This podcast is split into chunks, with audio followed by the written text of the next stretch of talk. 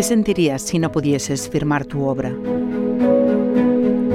Si ese libro, ese poema o esa investigación que ha sido el fruto de tu esfuerzo, de tu talento, llevara otro nombre.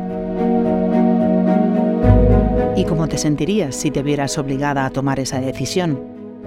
Una que en algún momento de tu vida te hará preguntarte, ¿por qué firme con nombre de hombre? Esta es la historia de mujeres que no fueron reconocidas en su tiempo, que por distintas razones tuvieron que ocultar su nombre, que fueron obligadas a cambiarlo por uno de varón. ¿Por qué firmé con nombre de hombre? Un podcast de la Asociación Clásicas y Modernas, producido por Rombo Podcast.